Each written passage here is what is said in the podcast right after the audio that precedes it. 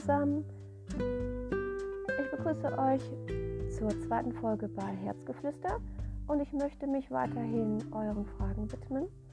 Und die Frage, die ich als nächstes beantworten möchte, ist die, was erlebe ich mit der geistigen Welt? Ähm, ich möchte die Frage ein wenig umformulieren ähm, in die Richtung, wie ich das erlebe. Und ich würde es als, als Begleitung bezeichnen, als große Freundschaft, ähm, als große Liebe auch, weil man natürlich da auch ähm, Ratgeber an, an der eigenen Seite hat, die man immer befragen kann, die immer hilfreich zur Seite stehen. Ich empfinde das als, als großes Geschenk. Ja, wie erlebe ich die geistige Welt? Ähm, ich finde diese Fragen, die mir gestellt werden, ähm, oft sehr schwierig zu beantworten, weil das für mich alles schon so normal geworden ist nach all den Jahren. Deswegen muss ich da immer ein wenig nachdenken. Aber man kann sich praktisch vorstellen, dass ähm, ich den ganzen Tag mit jemandem aus der geistigen Welt unterwegs bin und derjenige ist mir Freund und Ratgeber. Dieser Ratgeber weiß halt mehr als ein menschlicher Freund. es ist, als hätte man ein Orakel neben sich herrennen, welches man befragen kann. Ähm, ja, für, für die Belange der Menschen, die auf mich zukommen und meine Hilfe benötigen oder halt auch für, für meine eigenen. Ähm, das ist schon so, dass man natürlich je nach Wunsch, man, man kann auch sagen, ich arbeite jetzt zwei Stunden und dann möchte ich die Begleitung haben und danach ist man den Rest des Tages alleine. Also man ist jetzt nicht ähm, gezwungenermaßen permanent mit jemandem zusammen, zumal man den Großteil der Arbeit auch machen kann, ohne Kontakt zur geistigen Welt zu haben. Das sind, denke ich, ähm, zweierlei Dinge. Die meisten Aufträge, die ich habe, erledige ich nicht, indem ich die geistige Welt frage ähm, sondern indem man ja, ein, ein Feld abfragt, welches die Informationen in sich trägt und natürlich den Mensch selbst channelt. Ähm, dafür brauche ich keinen äh, aus der geistigen Welt hier sitzen zu haben. Das ist ähm, je nach Möglichkeit. Ich denke, die Frage ist, ob man fähig ist, diesen Kontakt zu haben. Und äh, wenn es denn dann so ist, ob man gewillt ist, persönlichen Kontakt zu haben. Das kann natürlich auch funktionieren über, über Telepathie. Ähm, dass man einfach einen Gedankenaustausch hat, dann, dann ist die Person aus der geistigen Welt trotzdem nicht mit ihrer Präsenz bei einem äh, zu Hause oder dort, wo man ist. Es ist auch nicht jede Wesenheit aus der geistigen Welt fähig dazu. Ähm, und man selbst möchte ja auch vielleicht nicht äh, in jedem Moment, in jedem Zimmer äh, da jemanden sitzen haben. Also das ist schon einem selbst überlassen, da wird man zu nichts gezwungen. Das äh, kann man sich ja schon selber aussuchen. Ähm, ich empfinde es halt unserem Zusammensein sehr ähnlich. Ähm, ob ich jetzt hier mit jemandem zusammen bin, der sehr humorvoll ist und lustig, oder eben nicht oder andere Charakter, äh, Charaktereigenschaften aufweist, so ist das natürlich dann mit der Person aus der geistigen Welt genauso. Ähm, es ist ja nicht so, als wären die unterwegs und, und hätten nicht, äh, ja, es sind Menschen, die, die einen Charakter haben und Vorlieben haben und ähm, ihre Macken haben, so, so wie wir eben auch.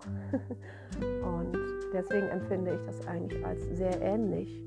Ähm, und der Austausch hat halt damit zu tun, wie viel man zulässt. Aber das ist ja ähm, unter uns Menschen hier auf dieser Seite genauso.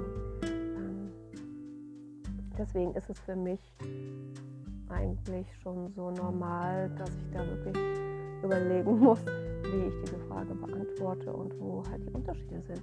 Die Unterschiede sind natürlich die, ähm, dass das Verständnis für das Leben ein anderes ist, als wenn man mit einem Menschenfreund unterwegs ist. Auch da unterscheidet es sich, ob man mit einem Verstorbenen Kontakt hat und zusammensitzt oder mit einem höher gestellten Wesen. Ähm, die Weisheit ist eine andere. Die, ähm, Wahrnehmung ist eine andere, die, die Intensität der Gefühle, die dieser Mensch haben kann, also ähm, die Gefühle, zu denen er fähig, äh, fähig ist, ist ähm, sehr unterschiedlich. Und ja, so ist natürlich auch die Abstufung in den Fragen eine andere. Also wenn ich natürlich jetzt mit meinem verstorbenen Opa hier sitze und ich würde mit ihm jetzt reden über, über das Leben, über meine Themen, dann hat er schon eine etwas andere Sichtweise auf das Leben mit dem Abstand, den er hat. Und kann da auch ein bisschen mehr sehen, weiter gucken. Der, der Blick ist ein wenig weiter, als hätte ich ihn gefragt, ähm, als er noch gelebt hat. Aber wenn ich natürlich einen, einen Geistführer befrage und auch dort gibt es Abstufungen in den, ja, wie kann man das benennen? In der Entwicklung. Ne? Es gibt Geistführer, die schon jemanden begleiten, die, ähm, oder man kann es so sagen, jeder, jede Wesenheit, die ein Geistführer ist, hat einen gewissen Standard, um, um Geistführer zu sein. Ähm, da ist der Blick natürlich nochmal ein ganz anderer und die persönliche Entwicklung auch. Da sind natürlich auch die Ratschläge ganz anders, genau wie das bei uns Menschen hier auch wäre. Ein weiser Mensch kann dir natürlich anders ähm, Ratschläge geben und dir Begleitung schenken als ein Mensch, der noch nicht so viele Erfahrungen hat oder diese Weisheit nicht in sich trägt. So ist das halt bei, bei Geistführern auch. Und wenn man natürlich dann eine Wesenheit trifft, die von diesem, ich sag jetzt mal, Geistführer-Level abgesehen andere Aufgaben hat und daher noch ganz andere Entwicklungen in sich trägt, dann ist natürlich auch das wiederum ähm, beinhaltet mit viel mehr Weisheit und, und Begleitung. Und das, das Gefühl ist dann schon auch ein anderes. Ähm, es wird immer weniger menschlich, aber dafür auch allumfassender. Also wenn man, wenn man ein hochgestelltes Wesen aus der geistigen Welt channelt und man ist in der Lage, die Gefühlswelt selbst zu fühlen, ähm, was nicht immer funktioniert, also eher selten, dann, dann ist schon fühlbar, dass das eine Gefühlswelt ist, die für uns nicht erreichbar ist.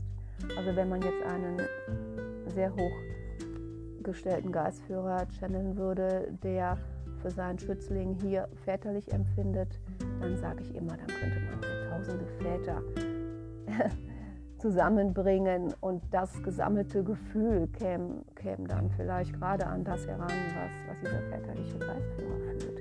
Ähm, es, ist, es sind schon andere Dimensionen als die, die man selbst fähig ist zu fühlen. Das ist dann schon nicht, nicht menschlich. Aber ähm, das ist alles wieder ein bisschen ein anderes Thema. Es beeinflusst natürlich ähm, das Zusammensein schon, ähm, weil man natürlich auch die Dinge anders empfindet und die Ratschläge sich auch, denke ich, dadurch verändern. Ähm, aber dennoch muss ich sagen, dass ja, ich finde das normal. Ich, äh, ich kenne es halt äh, nicht mehr anders. Eine andere Frage war zum Beispiel die, inwieweit das meinen Alltag beeinflusst. Und ich muss ganz ehrlich sagen, dass ähm, es dieses normale Leben nicht mehr gibt. Also dass man sagen kann, es findet ein normaler Alltag statt und da hinein kommt dann die Arbeit zu gewissen Zeiten oder die Zeiten, wo man Kontakt zu jemandem hat. Ähm, und dann muss man das vermischen oder man muss es, ähm, man muss das trennen. Ähm, es gibt natürlich Momente, äh, in denen das so ist.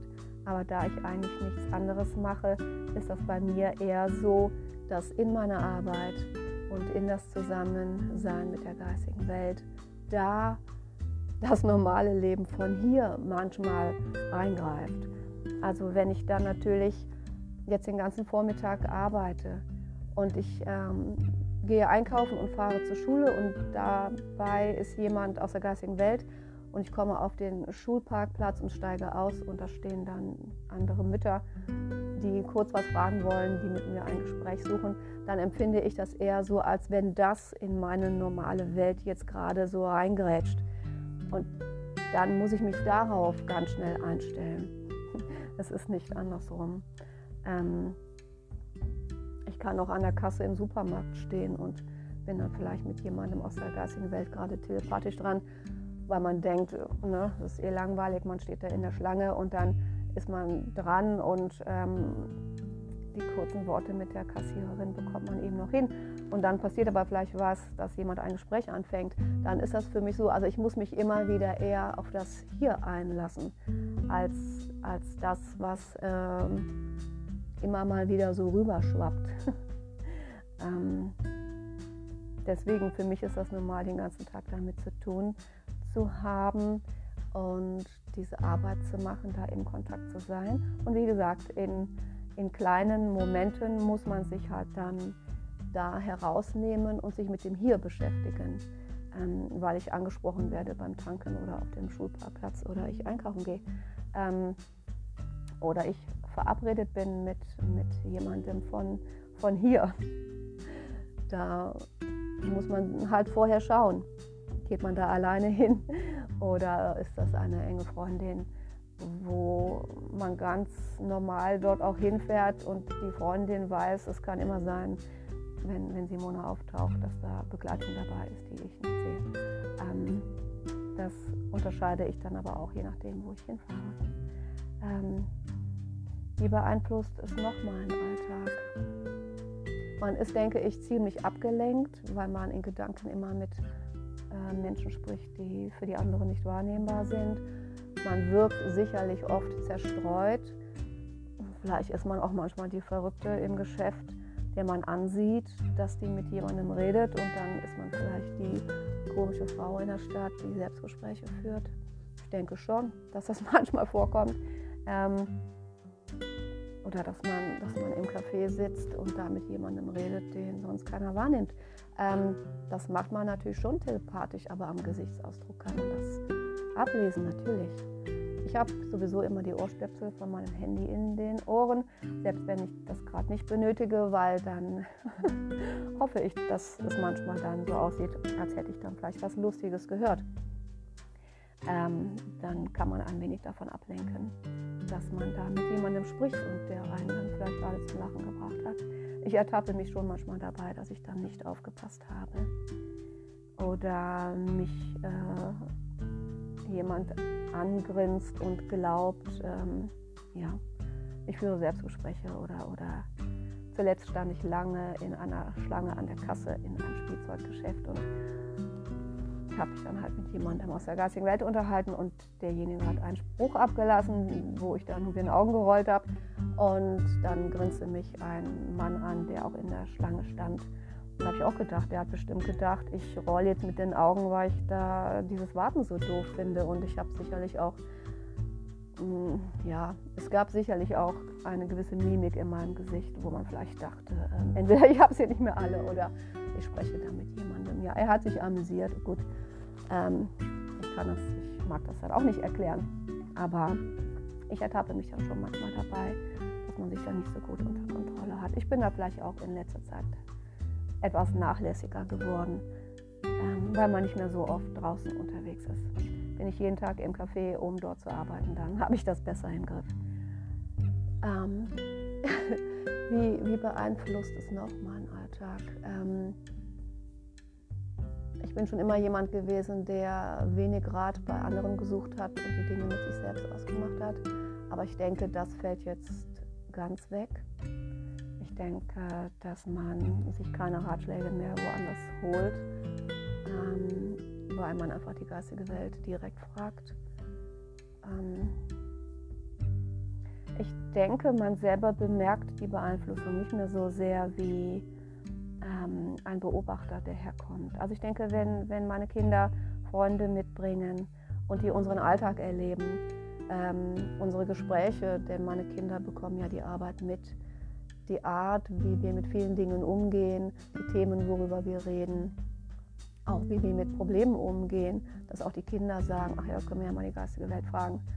Oder Mama, ich habe Bauchschmerzen, kannst du mich mal channeln und mal gucken, warum. Ähm, das ist für uns natürlich Alltag und normal, für Außenstehende natürlich nicht.